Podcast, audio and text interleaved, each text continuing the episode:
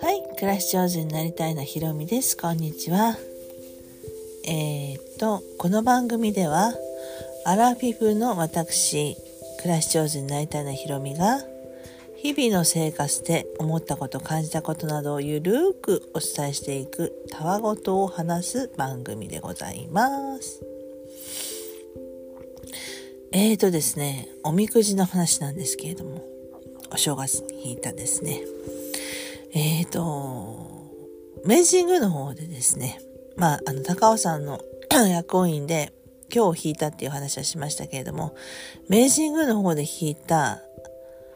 まあ、あの、お歌が書かれているですね、あの、見歌っていうんですかね、見歌が書かれている、あの、おみくじではですね、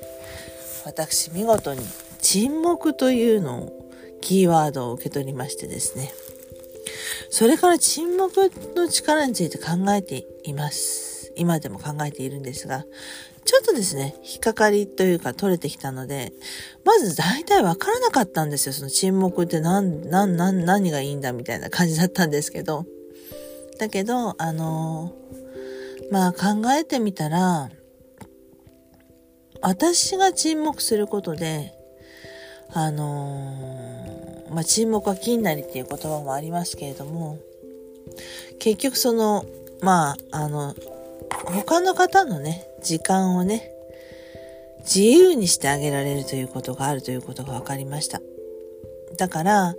私は沈黙するという意味を自分が喋らないことによって他の人に沈黙をプレゼントするというふうに考えるようになりました？これ言いたいこと言えてますかね？うん、なんかその、プレゼントは沈黙なのかなと思いました。結構自分勝手にいろいろ強調、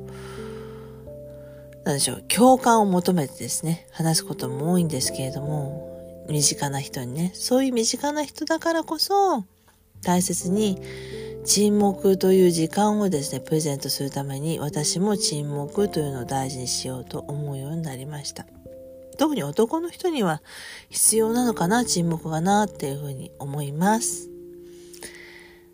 えー、ちょっと今日はうまく伝わらなかったかな。私もちょっとね、今のところあまりまとまってない課題でございますが、この沈黙、1年間かけて考えていきたいと思います。沈黙の力、よろしくね。